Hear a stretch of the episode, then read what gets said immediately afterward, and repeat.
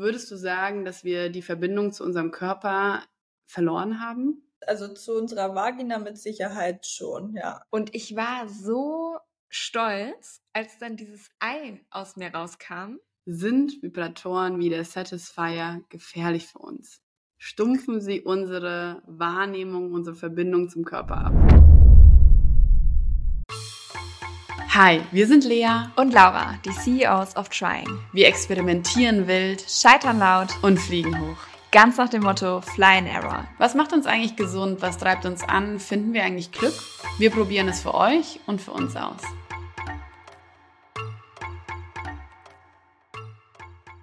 Hallo Laura. Hallo Lea.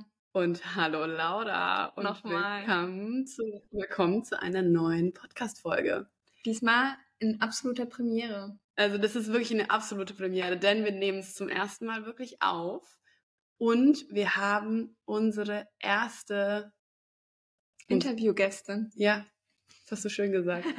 genau richtig. Und wir freuen uns so sehr, denn wir haben lange überlegt, wir wollen uns noch so viel ja, Wissen von außen reinholen und Menschen interviewen, die selber ins Trying gegangen sind, die selber ähm, ja, ihren eigenen Wachstum priorisiert haben, anders gedacht haben, neue Sachen gemacht haben und genau das haben wir heute gemacht. Und ich freue mich riesig auf das Gespräch.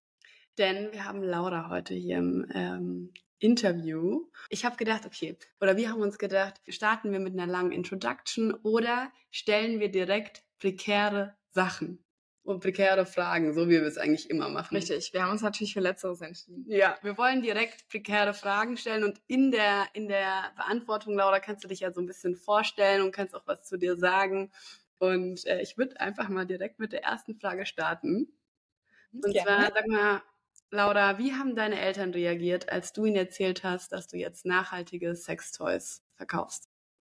Also es war natürlich erstmal so ein bisschen unangenehm. Ich glaube, man muss da so ein bisschen reinwachsen in diese ganze Thematik auch. Also ich habe das damals für mich im stillen Kämmerlein entschieden erstmal natürlich und habe das dann angefangen und ähm, ja, habe es meinem Papa dann tatsächlich als erstes erzählt und am Telefon und musste ihn anrufen und habe dann gesagt, also übrigens ähm, Gespräch wird jetzt unangenehm. Und er so, okay, was erzählt sie mir jetzt? Ähm, und dann habe ich eben gesagt, dass ich jetzt vorhabe, Sextoys zu verkaufen. Und dann hat er erstmal nur gesagt, ja, wie, für wie prüde ich ihn eigentlich halte.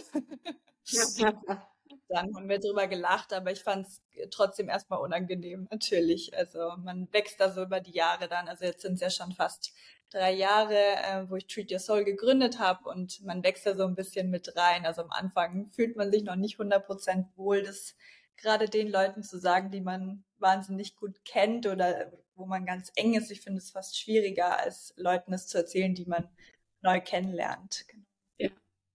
Ja, also ich weiß noch, dass damals, äh, wir kennen uns ja über einer unserer engsten Freundinnen, Anna, liebe Grüße. Ähm, und äh, als Anna mir damals erzählt hast, dass du dich selbstständig machst und mit was, war ich total begeistert, weil ich finde es immer wunderschön, wenn Menschen Dinge machen, äh, wo das, der aktuelle Status quo noch nicht gut ist. Mhm. Also nachhaltige Sextoys oder überhaupt über das Thema äh, aufzuklären, Frauen da eine Plattform zu geben, finde ich es aktuell einfach immer noch, äh, wo wir noch wachsen dürfen. Und hier in Berlin gibt es super coole Startups dazu, aber auch mal außerhalb von Berlin, außerhalb der Berlin-Bubble zu gehen, ähm, finde ich einfach so schön. Und dann, in, wir haben ja dann noch eigentlich damals schon zusammengearbeitet, ne?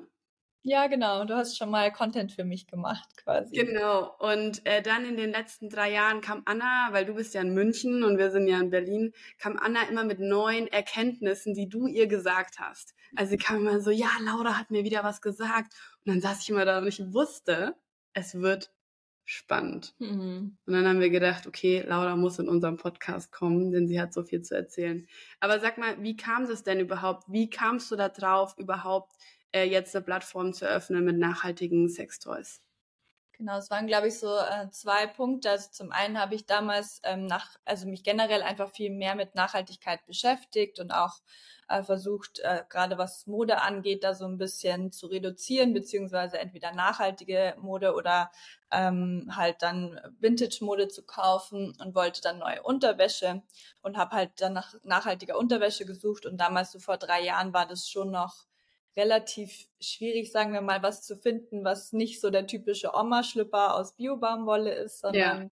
ähm, dann halt auch sexy Unterwäsche, die wirklich, wo ich mich wirklich auch wohlfühle und ja, die man halt wirklich auch gerne anhat und habe da irgendwie so einen ganzen Tag gesucht, bis ich da Brands hatte, die, die ich wirklich cool fand und wo das auch passt und da hätte man aber dann viel aus dem Ausland bestellen müssen, dann wartest du wieder zwei Wochen drauf und zahlst Zoll und kannst nicht zurückschicken und so. Und äh, da dachte ich mir dann, okay, das kann irgendwie nicht sein, dass ich da einen ganzen Tag suchen muss. Und so ist so ursprünglich die Idee von dem Shop entstanden generell. Ähm, habe mir gedacht, okay, dann mache ich es eben selber. Und habe aber gleichzeitig auch selber Erfahrungen gemacht mit einem Juni-Ei. Also ich hatte ein Juni-Ei mal geschenkt bekommen, schon Jahre davor und habe das aber nie benutzt und habe dann irgendwann äh, mir gedacht, okay, was ist das eigentlich? Und habe mich da so ein bisschen damit befasst und habe dann eben auch angefangen, mit Freundinnen drüber zu sprechen und nicht nur über das Joni-Ei, erkläre ich gleich noch, äh, was es genau ist, ähm, aber auch über Selbstbefriedigung und also wir sprechen alle viel über Sexualität oder wir sprechen mhm. ja auch viel über das Daten und wie vielleicht der Sex mit dem und dem dann doch war oder nicht. Aber wir sprechen ganz selten drüber, äh, dass und ob wir uns auch selbst befriedigen. Ähm, und wenn dann auch nur so ganz oberflächlich und bloß nicht, bloß nicht zu genau und bloß nicht zu viel. Ähm, und habe halt da einfach gemerkt, dass da noch ein extremes Tabu da ist und ähm, wir uns da super schwer tun und es aber eigentlich total wichtig ist, dass man da entspannt drüber sprechen kann und es auch macht.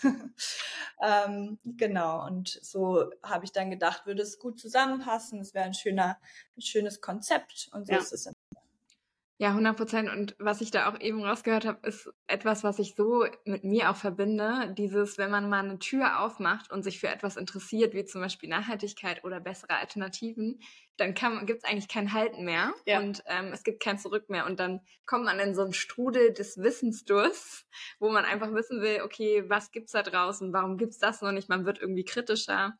Ähm, Nochmal vielleicht zwei Schritte zurück bezüglich, hast du ja gerade auch schon erwähnt, ähm, jetzt denken sich unsere CEOs of Trying so, worüber reden sie und was für Eier habe ich noch nie äh, vorher gehört. Ähm, was bedeutet eigentlich Joni und was ist ein Joni-Ei? Und kurzer Disclaimer vorab, wir haben es auch ausprobiert. Natürlich, natürlich. Sure. Ähm, also Joni ist äh, die Vagina oder Vulva, also so ein bisschen beides zusammengefasst. Ähm, genau, und Joni-Ei ist ein ähm, ein eiförmiger Edelstein ähm, und das kommt traditionell aus dem alten China. Also da haben die vor 3000 Jahren schon die Konkubinen des Kaisers damit quasi ihre äh, Muskulatur, also die Vagina-Muskulatur trainiert, um dem Kaiser quasi möglichst guten Sex zu gönnen. Wirklich? Verrückt. Also das war quasi das, der Ursprung. Ähm, das soll jetzt natürlich nicht unbedingt noch das einzige Ziel sein, dass der Partner möglichst viel davon hat oder die Partnerin. Ja. Also ja, aber ähm, genau. Also es geht halt grundsätzlich jetzt darum, dass man seinen Beckenboden trainiert, also dass man lernt zu anzuspannen und zu entspannen vor allem auch. Und sag mal, Laura, ähm, also Laura, CEOs of Trying Laura. Wusstest du, was eine Juni ist? Nein. Ich wusste also, es auch nicht. Und äh, das ist äh, super prekär, finde ich, weil ja. ähm, es eigentlich das Natürlichste der Welt ist und eigentlich zu uns gehört wie sonst nichts anderes. Ähm, und trotzdem weiß ich auch, ich mein, ein Kunde von mir ist ja auch Fantasy, ähm, dass die Aufklärung in der Anatomie der Frau relativ äh, gering gehalten wird und auch immer noch im Biounterricht viel zu kurz kommt. Äh, deswegen finde ich es großartig, dass wir hier gerade so einen Aufklärungspart auch mit ja. übernehmen. Ja, und das, das, das schwingt so mit allem mit ein, ne? Also das schwingt auch so mit dieser ganzen Schambehaftetheit ähm, zum Thema Selbstbefriedigung oder Masturbation mit ein, wo wir auch später auf jeden Fall nochmal ganz tief reingehen müssen, weil da war so viel drin, was du gerade schon gesagt hast. Ähm, ja, also wir haben es ja auch ausprobiert mit dem Juni-Ei. Mhm. Und ich sag mal so, es war auf jeden Fall sehr aufregend. Ich dachte mir vorher, ähm, naja, also ein Tampon kann ich ja auch mir irgendwie einführen, dann wird es ja eigentlich sehr ähnlich sein. Und ähm, ja, dem war nicht so. ähm, ich sag auch mal so, ich war die Erste, die es ausprobiert hat in dem Fall. Ähm, manchmal sind unsere Experimente so ein bisschen versetzt, weil die andere gerade noch was anderes ausprobiert. Lea hat sich zu der Zeit gerade noch den Mund zugeklebt ähm, über Nacht. Und ich, ich dachte, mit dem Joni wird es zu viel. Genau. Und dementsprechend habe ich ähm, mit dem, mit dem Joni-Ei schon mal gestartet. Und ähm, ich sag mal so, ich war auch sehr nervös am Anfang, weil ich glaube, und da können sich auch Männer bestimmt mit ähm, identifizieren, so einen Fremdkörper in sich hineinzuschieben, ist, glaube ich, für alle Menschen erstmal super ungewohnt mhm. und erstmal irgendwie beängstigend. Also man kennt es irgendwie als kleines Kind, wenn man sich irgendwie aus Versehen was in die Nase geschoben hat. Ähm, und ich dementsprechend. und dementsprechend war ich auch sehr nervös. Ähm, und genau, und dann kann ich von einer kleinen äh, Situation erzählen. Bitte. Ähm, die hat uns, die, also diese Geschichte, um das kurz nochmal ja. vorzuklären, diese Geschichte hat uns die letzten Wochen begleitet bei jeglichen Dinnerpartys. Und Laura, ich habe sie dir extra noch nicht erzählt im Vor Vorhinein, damit du jetzt hier äh, die, die ganze Story ähm, mit Reaktion direkt bekommst. Ja. Also äh, genau, ich habe mir einfach irgendwann so gedacht, so, ich beginne jetzt das Experiment, habe dann, ähm, wie du gesagt hast, ähm, also und auch wie du, wie es, wie du es in der Beschreibung findest, ähm, das Ei eingeführt mit dieser kleinen, ich glaube, es ist äh, so eine Seide, ne? Also mit diesem mit diesem ein Koddel. Sondern in Hessen würde man jetzt sagen, es ist ein Koddel. Das habe ich noch nie gehört. das ist einfach ein Band. Ja, Hochdeutsch ist Koddel. Und ähm, das habe ich da festgemacht, nach gutem Gewissen, sagen wir so, ähm, mit einem, mit einem, ich würde sagen, mit einem selbstbewussten Knoten. ähm, mit so, so einem kompletten Fischermannsknoten. Richtig. Äh, weil ich dachte so, wenn dieser Knoten aufgeht, dann bin ich verloren. ähm, Genau, und dementsprechend habe ich das dann eingeführt und habe dann ein paar Übungen gemacht und habe so erstmal gefühlt. Und meine erste, meine erste Reaktion war total überraschend, weil ich hätte gedacht, man spürt dieses Ei viel mehr, als man mhm. es dann am Ende tut. Ja. Bin ich sehr, ja. sehr gespannt, was du auch gleich erzählst. Ähm, und dementsprechend war ich relativ selbstbewusst. Ich war froh, dass es nicht rausfiel, dass mein Beckenboden relativ stark schon ist ähm, und ähm, oder oder sehr stark ist. Ich bin auch sehr gespannt, was du dazu gleich noch sagst. Ähm, und genau, so nach einer halben Stunde habe ich mich dann entschieden, mal das Ei auch wieder rausnehmen zu wollen. Mhm. Und ich zog dann an dem Faden und ähm, hatte den Faden auch gleichermaßen eine Sekunde später in der Hand, ohne, ohne das Ei in der Hand zu haben. Und ähm, mir wurde wirklich heiß und kalt zugleich. Ich habe die blanke Panik bekommen. Ich dachte nur so, was machst du denn jetzt? Jetzt habe ich diesen Faden in der Hand und das Ei ist da drin. Und sie hat mich nicht angerufen. Ja, ich, ich war glaube, so der erste Moment, was ich gemacht habe, so, oh Gott, Laura, weißt du was, das Ei. Das Ei, das steckt da noch drin. Ähm, nee, ich war so in Schockstarre, dass ich erstmal gedacht habe, okay, was machst du jetzt? Und ähm, genau, und dann habe ich so angefangen irgendwie, ne, ihr könnt es euch vorstellen, äh, zu suchen. ähm, und habe das nicht rausbekommen, habe dann erstmal gegoogelt, kann das in irgendwelche ähm, Darmtrakte oder irgendwas, wo ich vielleicht bei der Anatomie. ich ja. habe mich auch schon im Krankenhaus gesehen, Sophie.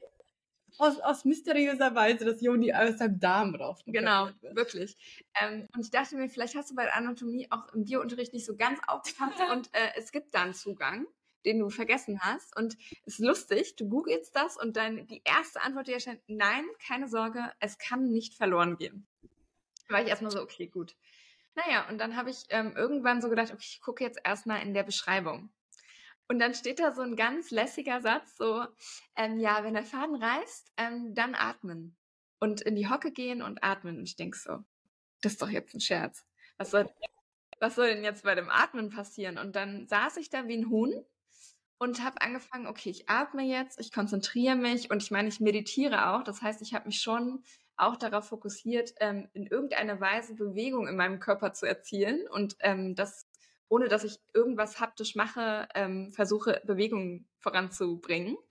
Und ich war so stolz, als dann dieses Ei aus mir rauskam, ohne dass ich irgendwas getan habe und dachte mir so, ich habe gerade, und das habe ich in der Meditation nie gelernt, eine neue Atmung gelernt, bei der man einfach nochmal seinen Körper anders gespürt hat. Und ähm, deswegen, das war so meine, meine Erfahrung, meine erste Erfahrung mit dem Juni-Ei. Und ähm, ich danke dir für, diese, für dieses Experiment schon mal, was ich jetzt im, im ersten Moment schon mal hatte. Lea, wie ging es dir denn mit dem Juni-Ei? Also ich fand es erstmal total herrlich, weil du hattest mich dann angerufen und hast ja. mir das dann erzählt und ich war so, niemals. Bei mir ist es auch heiß und kalt und äh, den Rücken runtergelaufen, weil ich so dachte, boah. Ja, ich hatte mich bis dato irgendwie gedrückt mhm. ähm, und dann waren wir zusammen in unserem, oh, waren wir zusammen in unserem CEOs of Trying Urlaub und Laura so jeden Abend, literally jeden Abend, Lea, das Ei. Ähm, wo ich bin gerade so ins Bett, weil wir haben die ersten drei Tage haben wir richtige Rentnerinnenurlaub gemacht. Wir waren abends um zehn im Bett. Kein Social Contact. Und dann so jeden Abend, wenn ich Nur Körperkontakt. So, wenn ich dann so schlürfte, schlürfte so, hast du das Ei drin? Nee, ich mach das morgen. Jetzt wäre eine gute Zeit fürs Ei leer.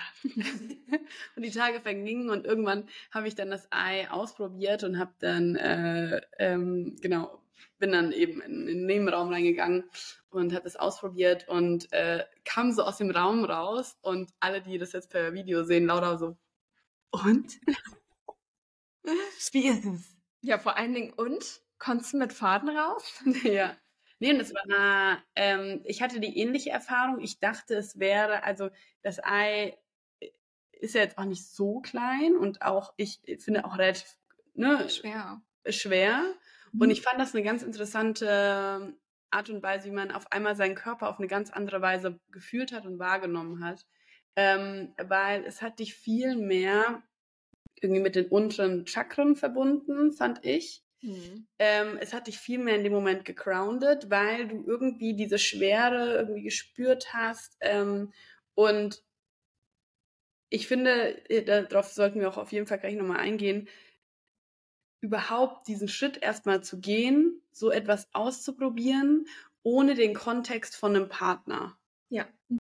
Weil das habe ich ganz oft das, das, das Gefühl, dass alles, was du hast gerade auch schon gesagt, Laura, ähm, das, was mit dem Partner assoziiert ist, sex unser sexuelles Leben in Kombination mit dem Partner ist irgendwie total normal und ist irgendwie das nette Abendgespräch beim Dinner mit Freunden. Und ähm, es gibt ja auch so äh, Leute daten ja auch, um irgendwas zu erzählen abends. Ähm, aber ein Joni-Ei auszuprobieren und die Verbindung mit dem Körper aufzunehmen, ist irgendwie noch so was ja. anderes. Und es ist komisch, meiner Meinung nach auch, weil es geht dann um einen selbst und plötzlich wird es intim. Also mhm. ähm, intimer als eine Couple-Konstellation. Genau. Oder eine Dating-Geschichte. Ja. Aber genau, äh, erzähl uns doch mal von deiner Seite aus, was das Joni-Ei wirklich in uns auch auf nicht nur körperlicher Ebene, sondern auch spiritueller Ebene, was ist was, also ne, zum Thema Intimität, Verbindung zum eigenen Körper, äh, Körper spüren, auch vielleicht Slowdown, was, was, was sind da so deine Gedanken? Also ich gehe erstmal auf eure beiden Geschichten kurz ein. Ja. Ähm, das ist sehr witzig. Auf jeden Fall, also das ist, glaube ich, die größte Angst, die alle haben. Also auch, wenn ich so Kundenkontakt habe oder so oder irgendwie Events mache, dann haben alle immer Angst, dass das Ei verloren geht. Es gibt ja auch Eier, ihr hattet jetzt beide welche mit Loch- und Rückholfaden. Ähm, es gibt ja auch welche ganz ohne. Ich benutze auch die ohne tatsächlich lieber. Also ich mag diese ganz glatte Oberfläche lieber. Mhm. Ähm, also es kann nicht verloren gehen, also um allen mal die Angst zu nehmen, kann nichts passieren. Und wie du schon gemerkt hast, Laura, ich glaube, es ist super wichtig, dass wir eben auch lernen, loszulassen. Also ja. dass ähm, wir eben auch lernen zu entspannen und nicht nur äh, das immer zu halten und anzuspannen, sondern dann auch sich wieder runterzufahren und loszulassen und das dann eben auch das Ei wieder loszulassen. Und das ist, glaube ich, auch eine entspannte Erfahrung, und Erfahrung oder beziehungsweise auch interessant zu merken, okay, was kann ich mit dieser Muskulatur da unten eigentlich machen? Weil wir spüren die oft eben gar nicht. Also mhm. wie ihr beide sagt, mhm. ihr habt mhm. das gar nicht so sehr gespürt, wie man es vielleicht denken würde, aber weil man sich dieser Muskulatur auch gar nicht bewusst ist und sich auch gar nicht bewusst ist, dass man da eben den ganzen Tag ja eigentlich was anspannt, weil du ja theoretisch auch einfach die Organe halten sollst oder auch die Blase natürlich und so weiter. Das heißt, es ist ähm, dieses Bewusstwerden ist halt auch ganz, ganz schön. Ähm, und ja, die, die spirituelle Komponente, ist natürlich immer so die Frage, an was was glaubt man da oder nicht, das, das würde ich auch jedem selber über, überlassen. Also die eine Seite ist natürlich so das physische wirklich, also eben diese Muskulatur zu trainieren und auch sich ganz bewusst zu werden, okay, ich habe da eine Vagina, mit der kann man auch was machen. Das hat nicht immer was Sexuelles. Also es ist ja auch, so ein Joni-Ei ist ja an sich keine sexuelle Praktik. Das ist ja mhm. tatsächlich nur äh, den Beckenboden und eine Verbindung mit dir selber, aber es ist ja nicht, es ist ja keine Selbstbefriedigung oder es löst jetzt auch keine Lust aus in dem Sinn, sondern du lernst einfach dich zu spüren und auch ähm, so ein bisschen am, beim Körper nachzufragen, okay, mag ich das gerade eigentlich? Möchte ich überhaupt was einführen oder nicht? Oder ist es auch gerade okay, wenn ich das einfach in der Hand halte oder so wie bei dir, Lea, du hast dich ja da erst so ein bisschen gesträubt quasi. Aber allein was das bedeutet, dass, dass da in deinem Kopf irgendwas ist, was sagt, okay, ich möchte das eigentlich nicht, ich möchte nicht, dass da irgendwas reingeht. Wenn wir aber dann ein Date haben oder ein One-Night-Stand oder was auch immer, dann ist es schon okay, wenn das dann gleich geht. Mhm. Ähm, also macht natürlich nicht jeder, aber viele von uns natürlich hatten schon mal ein One-Night-Stand und da macht man es dann schon. Und ich glaube, da ist es ganz interessant, mal zu lernen, okay, bei was sage ich dann eigentlich ja? Also mag ich dieses Gefühl eigentlich oder ähm, sage ich einfach nur ja, um dem anderen zu gefallen? Und ich glaube, das ist eine ganz interessante Verbindung auch und eine Frage, die man sich, glaube ich, auch ein bisschen öfter stellen darf, ob man da äh, wirklich gerade ja sagen möchte oder ob man es einfach aus einem Druck von außen macht ähm, für sich. Genau. Und ähm, ja, also man kann natürlich mit dem Ei auch erstmal meditieren. Also man kann auch einfach erstmal da sitzen und sich das erstmal vorstellen, wie das wäre, wenn man es einführt zum Beispiel, wenn man noch nicht bereit ist, das dann wirklich zu machen. Also da gibt es ganz viele, viele Möglichkeiten, sich da auch zu verbinden. Ich finde es nochmal super interessant, darauf einzugehen, weil du gerade auch das so plakativ, so den Unterschied zwischen ähm, Geschlechtsverkehr versus wir führen selbst uns was ein, ähm, diese Hemmschwelle nochmal ähm, dargestellt hast. Woher kommt diese Hemmschwelle gerade bei Frauen, dass wir so sagen, dass da ist so viel Scham, beziehungsweise da ist irgendwie eine Barriere, bei der wir Angst oder in irgendeiner Weise schlucken müssen, weil wir das Gefühl haben, es ist unangenehm. Also hast du da irgendwelche Quellen, wo du sagst, ähm, das könnte was sein, woran es liegt? Also ich glaube, dass das ganz extrem gesellschaftlich geprägt ist. Also wir lernen ja im Endeffekt von klein auf, dass man ähm, als Frau über Sexualität weder spricht noch irgendwie ähm, ja also da quasi was zeigt schon gar nicht und und bloß nicht zu viel Interesse an Sexualität auch hat ähm, also wir sind da, glaube ich, generell einfach sehr geprägt. Also sobald du in ein gewisses Alter kommst, darfst du nicht mehr nackt baden gehen, zum Beispiel. Weh, du fasst dich mal zwischen den Beinen an, dann kommt sofort jemand und sagt, das macht man nicht. Natürlich muss man irgendwie in einem gesellschaftlichen Rahmen das so ein bisschen anpassen, aber ich glaube, bei Frauen ist es noch viel extremer irgendwie. Also es ist halt, wir werden von Anfang an darauf geprägt, okay, am besten du hast gar keinen Sex vor der Ehe, also von, sagen wir mal, von den Eltern und Großeltern. Also, ich glaub, also natürlich nicht so extrem, aber so unterschwellig schwingt, schwingt da immer was mit, ja. So mit und klar, dann hast du den einen oder anderen Freund, aber wenn du jetzt deiner Oma erzählen würdest, du hattest letzte Woche drei One-Night-Stands, ich glaube nicht, dass sie das äh, cool finden. Also die wenigsten Omas fänden das wahrscheinlich entspannt, weil die so aufgewachsen sind, dass man ähm, nur einen Mann hat im Endeffekt und äh, sich da auch möglichst zurückhält. Bei Männern war das ja immer ein bisschen entspannter, weil die können halt auch nicht schwanger werden. Also es hat halt auch weniger Konsequenzen, Sexualität jetzt. Mm. haben wir heute andere Verhütungsmöglichkeiten, aber ich glaube, das ist einfach selbst gesellschaftlich noch so äh, geprägt und auch dieses sich so beschmutzt sein quasi. Also früher war das ja ganz lang so, dass du als Frau dann sofort unten durch warst, wenn du keine Jungfrau mehr warst vor der, vor der Ehe. Und das, natürlich haben wir das heute nicht mehr so, aber dieses so ein bisschen eingefärbt ist es schon noch. Und ich glaube, das ja. prägt sich so ein, dass wir da immer noch äh, Schwierigkeiten haben und auch ja, man hat halt auch keine richtige Aufklärung. Also wenn ich so an meinen Schulunterricht denke, da wo wir da Sexualunterricht hatten, ja, da lernt man halt klar, wie so ein Kind entsteht, aber du lernst überhaupt nichts über Selbstbefriedigung oder dass es auch als Frau okay ist und nicht nur für Jungs, die dann Pornos schauen. So. Ja, also ich habe ich hab, äh, im Vorab Gespräch zu dem Interview fragen wir oft unsere Freunde und irgendwie Leute, die uns nahestehen, zu dem Thema. So ein bisschen, um so ein bisschen zu merken, hey, ähm, wie ist denn da so der Tonus irgendwie in unserem Kreis? Dieses Thema, dass es einen Unterschied gibt, wenn Frauen sich selbst befriedigen, wie wenn Männer sich selbst befriedigen, ist was, was mir schon seit Jahren auf der Seele brennt, weil ich finde das so krass. Von klein auf ist es mhm. für Jungs ganz normal, ähm, sich selbst zu befriedigen. Also so, hey, dann wird irgendwie eine Socke irgendwie da äh, vor an die Tür, an den Türhenkel und dann jetzt nicht reinkommen, weil ähm, man weiß irgendwie der kleine, sag jetzt keinen Namen, wer auch immer, ähm, spielt an sich selber rum, so ungefähr. Ne? Und das ist irgendwie so ganz normal. Und bei Frauen ist es so, nimm deine Finger da weg. Das macht man nicht. Oder genau. so, fass dich da nicht an dann ist es immer wirklich, wie du sagst, etwas Schmutziges, was da mitschwingt. Mhm. Und ich glaube, das ist so tief verankert in den meisten Frauen immer noch, dass auch wenn wir uns da auch gegen, ähm, gegen positionieren, immer noch so ein Schamthema ist. Und ja. ich habe da mit einer Freundin auch drüber gesprochen. Und da habe ich so gesagt, ja, wie ist es denn zum Thema Masturbation? Ähm, wie ist es bei dir in deinem Freundeskreis? Und dann meinte sie so, ja, und es, bei ihr war das so interessant.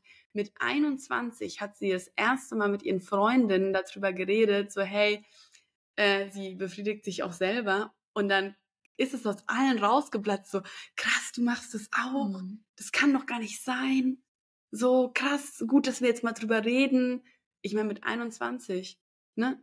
Also, das ist, das war vor sechs, sieben Jahren das ist ein riesiger Gap bezü bezüglich Männern und Frauen da. Ja, und gleichzeitig auch ähm, ist es dann auch ganz äh, überhaupt nicht verwunderlich, wenn ganz, ganz viele Frauen sich eben nicht selbst befriedigen, weil ja. auch niemand darüber redet. Es redet keiner darüber. Und ähm, ja, da fand ich es auch mega spannend. Laura, du hast im Vorgespräch auch einmal gesagt, es ist auch sehr, sehr typisch da, dass unsere Generation ein sehr angespanntes Becken hat, also auch körperlich, also nicht nur sage ich mal, verbal und dass wir drüber sprechen, sondern auch körperlich ist eine Anspannung da, ähm, die quasi später im weiteren Verlauf ähm, etwas lockerer wird. Ne? Das finde ich auch nochmal super interessant, weil ich so in das Gespräch gegangen bin und sage, okay, wir müssen jetzt unser Becken trainieren. Mhm. Ähm, wie kann das noch stärker werden? Und dann meintest du so, naja, oder halt das Gegenteil.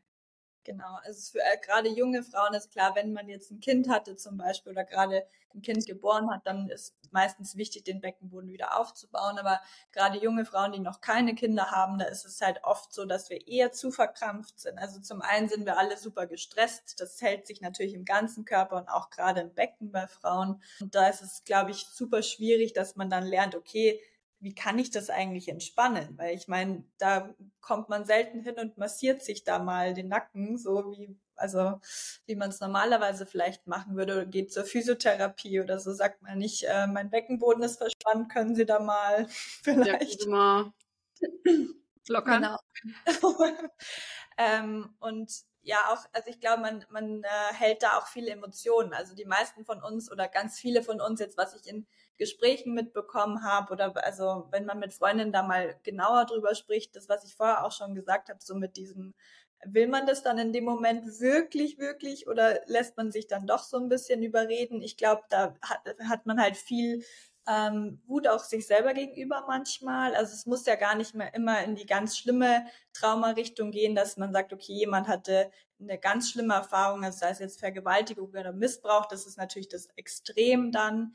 Aber oft ist es halt auch einfach so kleine Situationen, wo man so ein bisschen zu weit gegangen ist, wo man dann vielleicht mit dem Typen jetzt in meinem Fall schon zu Hause war irgendwie und da bis dahin war alles gut und man hatte auch erstmal Lust und dann kam es aber zu so einem gewissen Punkt, wo man sich dann aber eigentlich irgendwie dachte, hm, jetzt doch nicht. Also mhm. Also war beide schon ausgezogen und es ist eigentlich beide ready to go, aber eigentlich habe ich jetzt gerade das Gefühl, jetzt will ich doch nicht mehr. Und ich habe aber nicht immer gesagt, okay, nee, doch nicht und du kannst jetzt wieder gehen, so, sondern man macht's halt dann doch. Irgendwie, weil man ja schon so weit ist und weil man sich ja schlecht erklären kann, warum einem jetzt, wo man schon nackt voreinander steht, einfällt, dass man jetzt doch nicht will, irgendwie.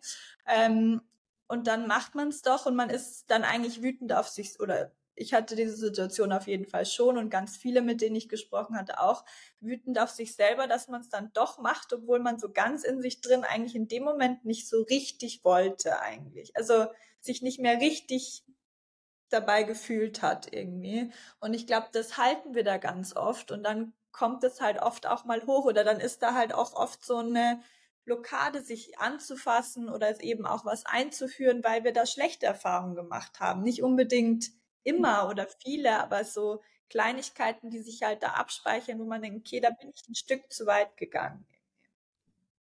Ja, so, so interessant. Also würdest du sagen, dass so das Thema Schuld und Scham auch schnell im Beckenboden oder in der Hüftgegend sitzt?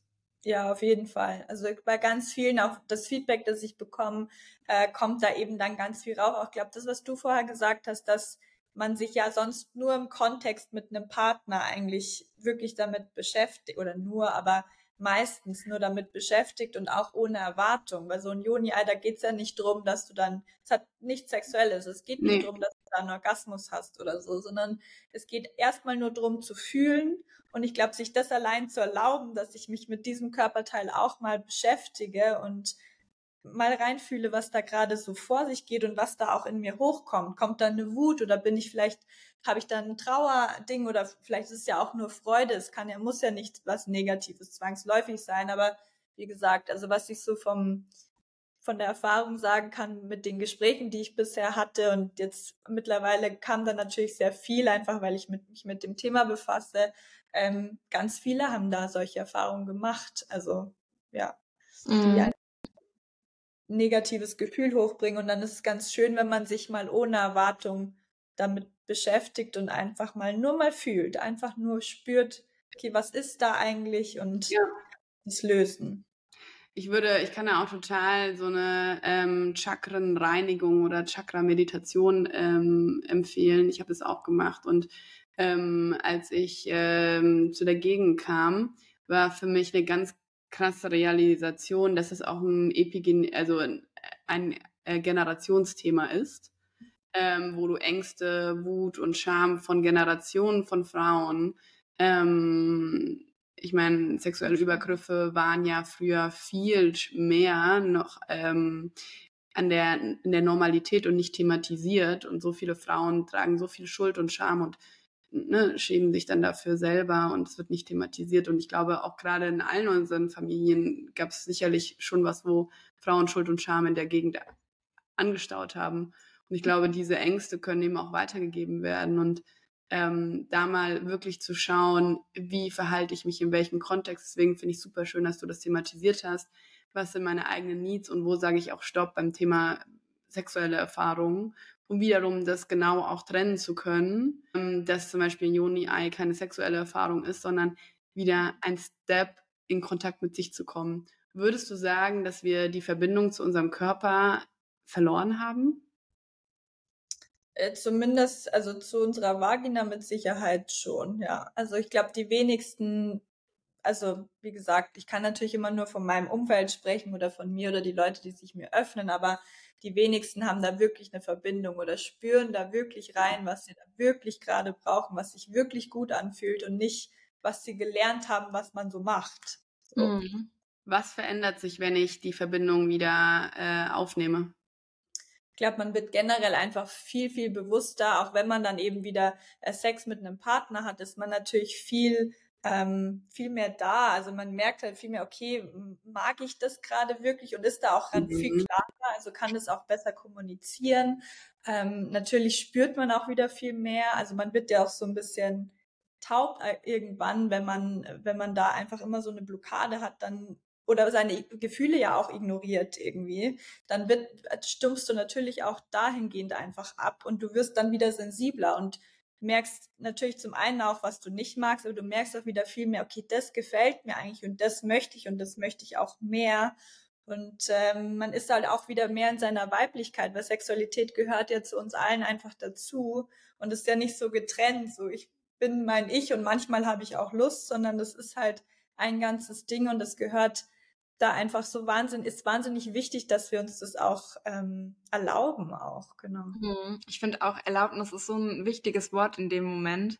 Ähm, vor allen Dingen, was wir so in unseren Selbstexperimenten auch so mitbekommen haben, ist, was kann, oder du hast es auch gesagt bei dem jetzt Körper, beim ins Wasser springen, ähm, was kann man tun, wenn eine Angst oder wenn irgendwas ähm, aufkommt und man irgendwie das Gefühl hat, da ist eine Hemmschwelle, und wie du sagst, ne, am Anfang ist es erstmal das Anerkennen von, da ist eine Angst und da ist irgendwie was, wovor ich irgendwie zurückschrecke.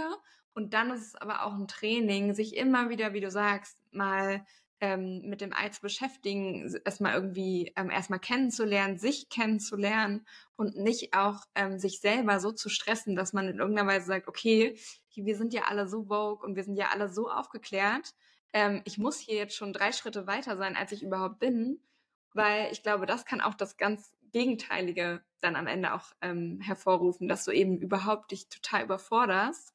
Also mhm. hätte Lea jetzt gesagt im Urlaub, ich muss jetzt von der Klippe springen, ähm, statt von, von so einer kleinen Anhöhung, wäre das auch einfach was anderes gewesen. Und wir haben uns halt so langsam auch an dieses Experiment rangetastet. Und ich glaube, da liegt so ein bisschen das Geheimnis der Selbstexperimente auch. Ne? Erstmal verstehen, wo, wo sind meine Bedürfnisse, wo sind meine Ängste und sie dann ganz bewusst langsam übergehen. ganz liebevoll gesagt. Ja, durch die Angst hindurchgehen. Ja.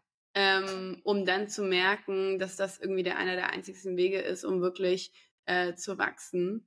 Was ich total schön fand, was du gesagt hast zum Thema Weiblichkeit. Ein Riesenthema für mich auch ein irre großes Thema, weil ähm, ich glaube, so wie, wie hier die zwei CEOs hier auf Trying gerade sitzen, sind wir viele Machermodus. Und Machermodus ist ja ein sehr maskuliner Modus. Ähm, das haben wir auch schon mal gesagt, jeder hat beide Teile in sich. Das, wir beziehen uns hier nicht auf Geschlechter, sondern eben ähm, auf, auf die Balance in uns selber, auf den femininen und auf den maskulinen Teil in uns. Wie würdest du sagen, können wir durch solche Praktiken, durch das Yoni-Ei, ähm, durch das Öffnen zum Thema ja, sich selber kennenlernen, mehr in unsere Weiblichkeit kommen? Und was verändert das? Ah, ich glaube, man wird auch wieder einfach ein bisschen intuitiver, man kommt einfach mehr ins Fühlen, man erlaubt sich weich zu sein, weil du musst ja auch um so ein Ei einzuführen, erstmal lockert sein. Also wenn du total verkrampft bist, geht's ja gar nicht rein, mal blöd gesagt. Und eben dann auch das, was wir vorher schon hatten mit dem Loslassen. Ich glaube, das ist auch ein ganz wichtiger Teil für uns alle. Also ja. gerade für Frauen, glaube ich, dieses auch Emotionen dann loslassen, aber in dem Fall dann auch so ein Ei einfach loszulassen. Und ähm, diese Weiblichkeit, wie du sagst, wir sind halt oft in so einem Machermodus. Generell in unserer Gesellschaft ist halt ähm, dieses Arbeitsleben, das wir normalerweise haben, ist natürlich jetzt nicht ein sehr weibliches, ähm, also eine sehr weibliche Flow, sagen wir mal im Endeffekt. Ähm, und sich da vielleicht auch mal zu erlauben, dass man sagt, okay, äh, ich bin in der Woche, bevor ich meine Tage bekomme, ich muss mich ein bisschen zurückziehen, ich mache ein bisschen weniger und starte dann nach meinem Zyklus wieder total durch. Also sich so dieser ganzen Weiblichkeit mhm. bewusst einfach so ein bisschen mehr in seinen Alltag mit einfließen zu lassen und auch Emotionen einfach zuzulassen. Ganz egal, ob das jetzt positive oder negative sind. Also man ist nicht zu laut und zu viel, wenn man sich total freut und man ist auch nicht zu laut und zu viel, wenn man wütend wird, weil einem irgendwas nicht passt. Ich glaube, man darf das zulassen und ich glaube, das machen wir sehr wenig. Also wir haben einfach gelernt, dass man möglichst neutral und brav vor sich hin arbeitet oder lebt oder auch in der Partnerschaft halt möglichst brav ist quasi und bloß nicht zu sehr äh, in Amplituden ist. Aber so sind wir halt. Also wir haben halt diese Ausschläge und die darf man auch haben. Wenn es zu extrem wird, kann man sich dann fragen, ob man vielleicht sich ein bisschen ausgleichen darf. ähm, auch mal so eine Wut zuzulassen, ist auch in Ordnung. Und ich glaube, dann kommen wir einfach wieder viel, viel mehr zu uns selbst und sind auch viel stärker und ähm, ja, erlauben uns einfach wir zu sein und nicht äh, das, was uns irgendjemand vorgibt, dass es wichtig wäre.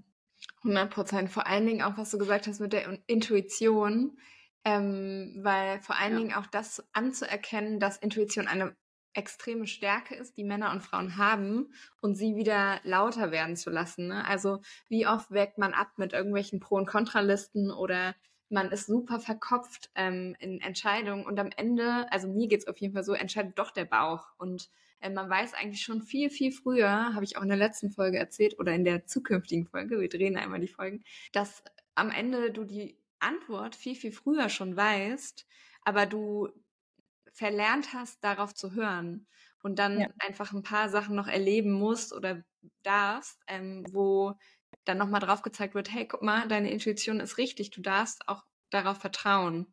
Ähm, und ich finde es schön, dass du das auch mit der Weiblichkeit in Verbindung gebracht hast. Eine Frage noch zum Thema Joni-Ei. Und zwar, welche Wirkung haben denn die verschiedenen Steine? Da gibt es ja Rosenquarz.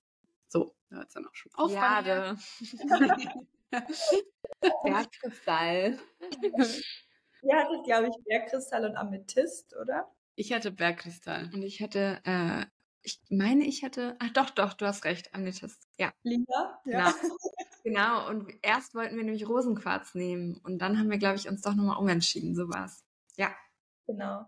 Also natürlich ist das jetzt eine absolute Glaubensfrage. Das hat jetzt nichts äh, Wissenschaftliches mehr. Das ist halt, möchte man an diese Wirkungen glauben, die in den Steinen nachgesagt werden? Die werden ihnen ja schon seit ewigen Zeiten nachgesagt. Und ich, ich denke mir für mich immer, es ist ganz schön, wenn man so ein bisschen Magie zulässt im Leben. Also wenn man nicht immer nur schaut, okay, was ist mhm. da wissenschaftlich bewiesen oder nicht, sondern wenn man da so ein bisschen offen dafür bleibt und einfach so ein bisschen, ja, für mich ist es so die kleine Magie im Alltag irgendwie. Schön. Dann haben diese Steine halt bestimmte Wirkungen. Ich sage immer, es ist am schönsten, wenn man es intuitiv aussucht. Auch da wieder sich einfach zu vertrauen, dass das erste Gefühl, das man hat, dass es schon passt. Also der Stein, der mich anspricht, dass ich den auch nehme. Aber es ist auch schön, glaube ich, sich dann durchzulesen, okay, was wird dem Stein nachgesagt und ist es vielleicht was, was ich gerade brauche oder was mich irgendwie anspricht oder wo ich irgendwie ein Thema habe.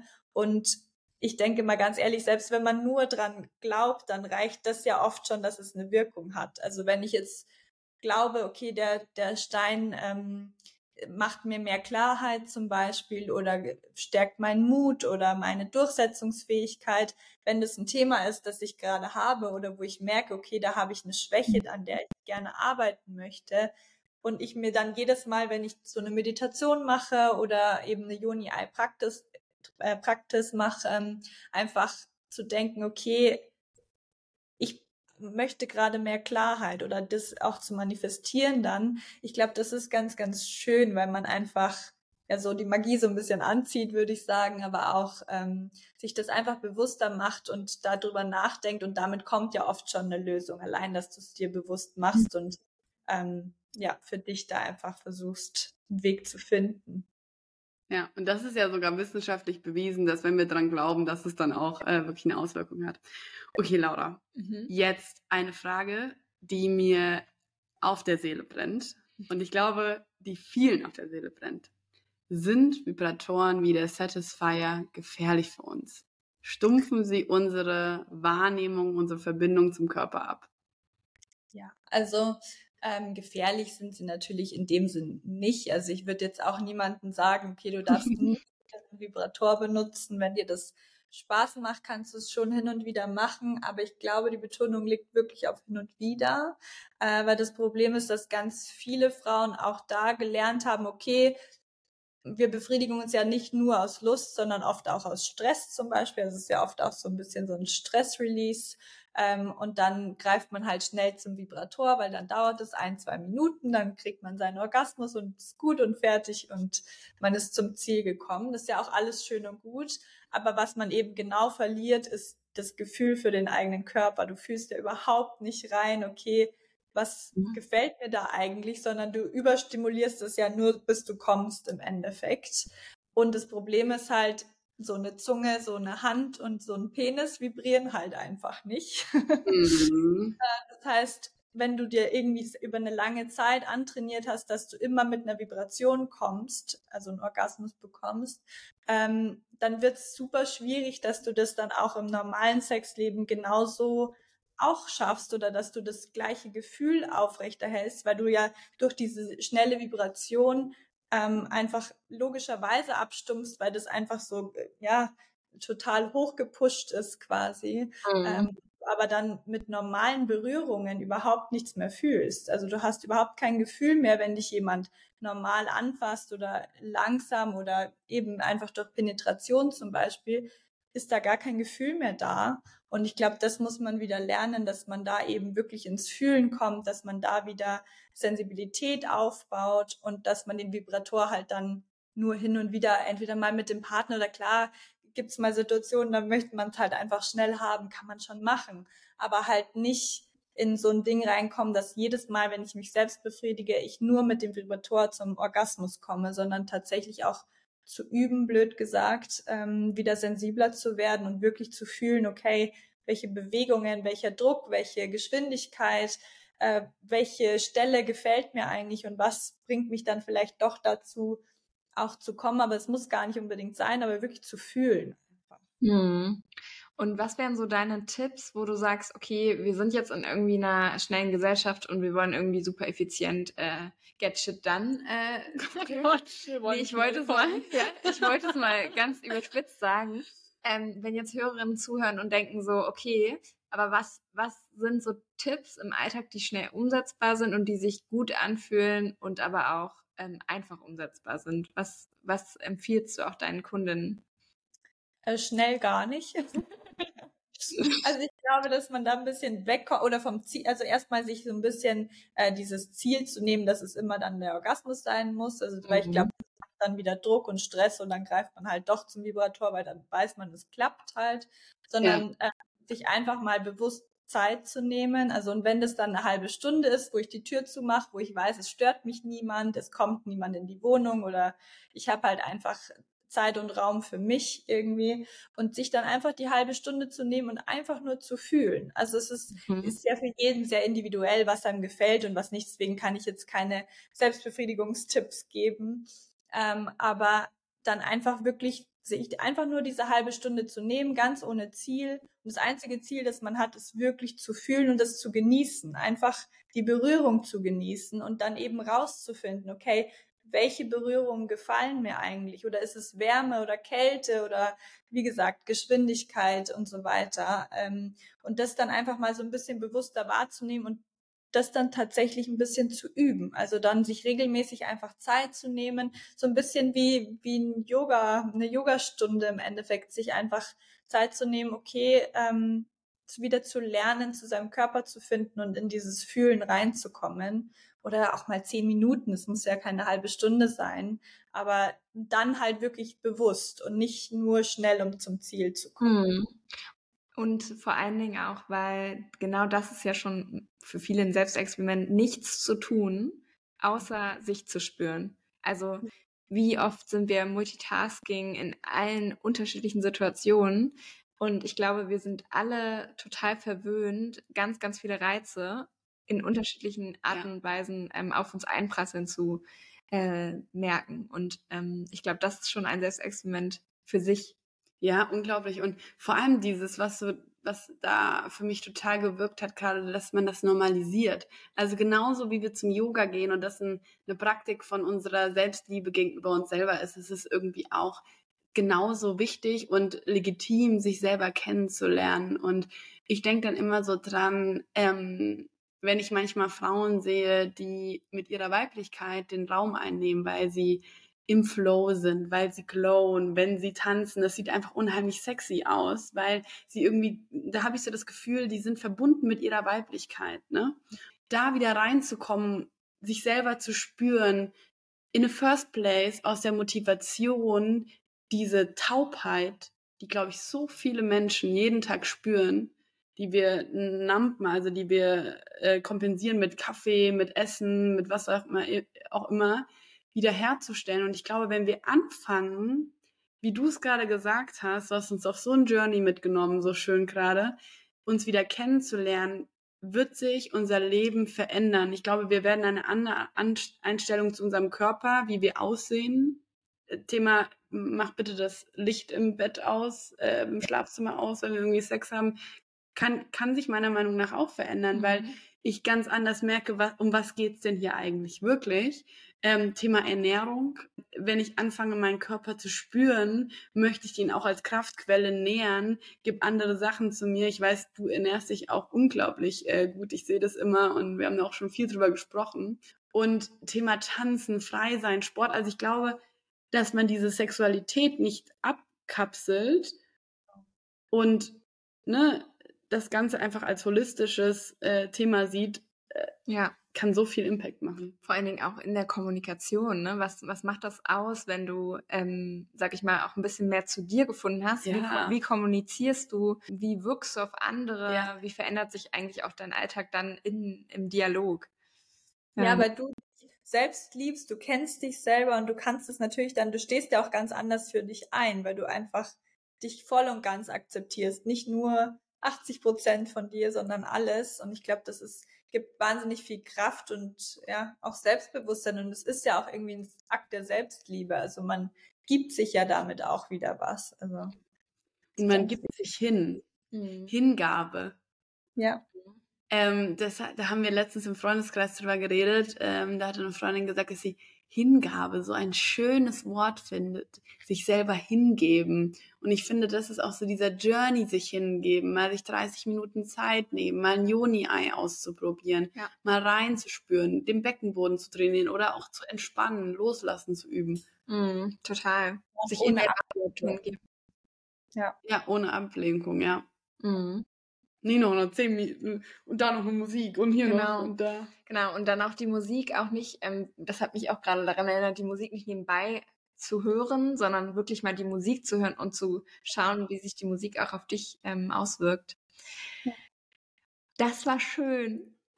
War herrlich. und vor allen Dingen auch, ähm, es geht auch auf so Unterschied, so andere Pfade. Dieser Podcast bringt uns eben eh auf andere Pfade, aber auch diesmal war es für mich ein wahnsinnig wichtiger Reminder auch, ähm, die Selbstexperimente noch viel bewusster wahrzunehmen. Also alles, was wir machen, ist keine To-Do-Liste, ähm, sondern es soll uns eigentlich immer wieder in eine andere ja. Situation bringen, wo wir uns besser kennenlernen und wo wir auch besser, sag ich mal, wieder den Nerv trainieren, ins Spüren zu kommen. Und das war gerade in dem Gespräch sehr, sehr schön spürbar, fand ich. Ja, Du hast äh, die Energie von äh, hier im Raum geschiftet und äh, ich mich schon direkt viel mehr in meiner Weiblichkeit. How ja. about you? Total. Also ich muss gleich auf jeden Fall müssen wir sehr sinnliche Musik hören, dass wir, dass wir diesen Vibe weiter ja. durch den Tag bringen. I love it. Ja. Wir haben noch eine letzte Frage zum Schluss, die natürlich nicht fehlen darf in unserem Podcast. Wann warst du das letzte Mal ein Sea of Crying? Und wo, wo würdest du sagen, hast du das letzte Mal etwas ausprobiert für dich? Äh, ich war tatsächlich Fallschirmspringen vor ein oh. paar Wochen. Ähm, das habe ich meinem äh, Verlobten mal zum Geburtstag geschenkt und habe da, als wir, als wir ihm das geschenkt haben, also wir haben es äh, ihm in der Gruppe zusammen geschenkt, haben wir gedacht, ja, da springe ich natürlich mit, klar, gar kein Thema. Und als es dann doch soweit war, es hat sich ewig gezogen, was nicht geklappt hat. Und dann hat es doch irgendwann geklappt. Und dann standen wir da davor und dann dachten wir so, ziemlich blöd, dass du da gesagt hast, du springst. ähm, war da dann erstmal schon ultra nervös und dann äh, waren die da auch so super entspannt damit irgendwie und haben gesagt, ja, haben uns ungefähr vier Sekunden eingewiesen und ich dachte so, okay. Und habe mir die ganze Zeit in dem Flugzeug gewünscht, äh, ich wäre wieder unten. Und habe mir dann gedacht, ja gut, jetzt kann man es eh nicht mehr ändern und ähm, habe mich schon auch gefreut, aber es war, also es war schon ein extremer Schritt irgendwie. Dann war es natürlich super geil, wenn man dann mal in der in der Luft ist und dann merkt man halt wieder, was man alles ähm, schaffen kann, also wo man sich alles aus der also der Komfortzone einfach rausbegeben kann, wenn man will oder wenn man dann in dem Moment auch keine andere Wahl mehr hat. was aber, war das Gefühl äh, beim Springen? Also tatsächlich ist der schlimmste Moment ist natürlich der Moment, wo man dann aus dem Flugzeug raus muss. Ich bin natürlich Tandem gesprungen, das heißt, du springst ja nicht selber aus dem Flugzeug raus, sondern es wirft dich jemand quasi einfach mit raus. Aber das ist natürlich der Moment, wo du einfach ähm, Gänsehaut. Ja. Also da waren wir auf 4000 Metern Höhe und du schaust halt dann so über die Wolken und siehst, ja, unter dir ist halt einfach nichts. Also dieser Moment ist halt sehr extrem und dann ist tatsächlich der Moment im freien Fall eigentlich relativ entspannt, weil, also das sind zwar 200 kmh, aber du hast eher das Gefühl, die Luft bremst dich und es ist alles gut, es kann eh nichts mehr passieren oder es ist eh egal, weil du kannst nichts mehr machen. ähm, genau, also Verhältnis. Ja, und du bist einfach komplett frei von allem, weil also du hoffst halt, der Schirm geht auf und und bist dann natürlich super glücklich, wenn er aufgeht und es ist ein, bist natürlich voller Adrenalin und es ist super spannend und ja, man ist halt wieder voller Energie und denkt sich so, mich kann überhaupt nichts klein kriegen, weil wenn ich das schaffe, schaffe ich alles. Ja. Mhm. Oh Gott, ich, ich kann es mir vorstellen. Vielen, vielen Dank, Laura, für das Gespräch. Wir haben es sehr genossen, wie wir schon gesagt haben. Absolut herrlich. Süß, ja. Mhm. Und äh, wir haben sehr viel dazu gelernt. Ja, wo kann man dich, als letzte Frage natürlich, ja, ja. Äh, wo kann man dich finden? Wo können wir mehr von dir erfahren? Und können unsere CEOs of Trying auch irgendwo das als Selbstexperiment ähm, ausprobieren? Genau, also auf der Webseite Treat Your Soul, also treat-your-soul.com, ähm, könnt ihr eigentlich alles finden. Da sind auch die Infos dazu, gibt es auch Blogbeiträge ähm, und dann gerne auch, wenn da irgendwie Fragen offen sind, dann einfach per E-Mail oder mich per Instagram einfach anschreiben. Also ich bin da immer offen, alles zu beantworten und äh, alle HörerInnen können äh, gerne über den Code CEOs of Trying einfach kleingeschrieben äh, 15% sparen. Wenn da jetzt jemand dabei war, der sagt, er möchte das unbedingt ausprobieren, dann könnt ihr da ein bisschen sparen. Richtig cool. Und wir verlinken natürlich alles in den Show Notes. Ihr könnt ganz entspannt auf den Instagram-Kanal dann klicken und auch auf die Website ähm, und Laura auch vielleicht privat folgen, äh, wenn das so spannend ist, wie du gerade erzählt hast. Es sind immer gute Essensinspirationen dabei. Sehr ja, gut. Deswegen bin ich ja immer so begeistert, wenn ich Lea beim Essen. Also was du kochst, das ist wirklich ähm, ganz, oh. ganz Level. Wirklich toll. Oh, wie schön. Nett. Vielen Dank für deine Zeit und ähm, wir bleiben auf jeden Fall im Kontakt. Vielen, vielen Dank. Danke. Dieser Podcast geht ums Versuchen und wir öffnen uns der neuen Möglichkeiten und Sichtweisen. Wir wollen inspirieren und nicht missionieren. Jede Geschichte ist unterschiedlich und es gibt keinen für alle gültigen Einheitsbrei. Wir sind keine Ärztinnen und geben keine medizinisch fundierten Ratschläge. Alles basiert auf unseren Erfahrungen und Experimenten. Wir entziehen uns somit jeglichen Haftung. Ende. Tschüss.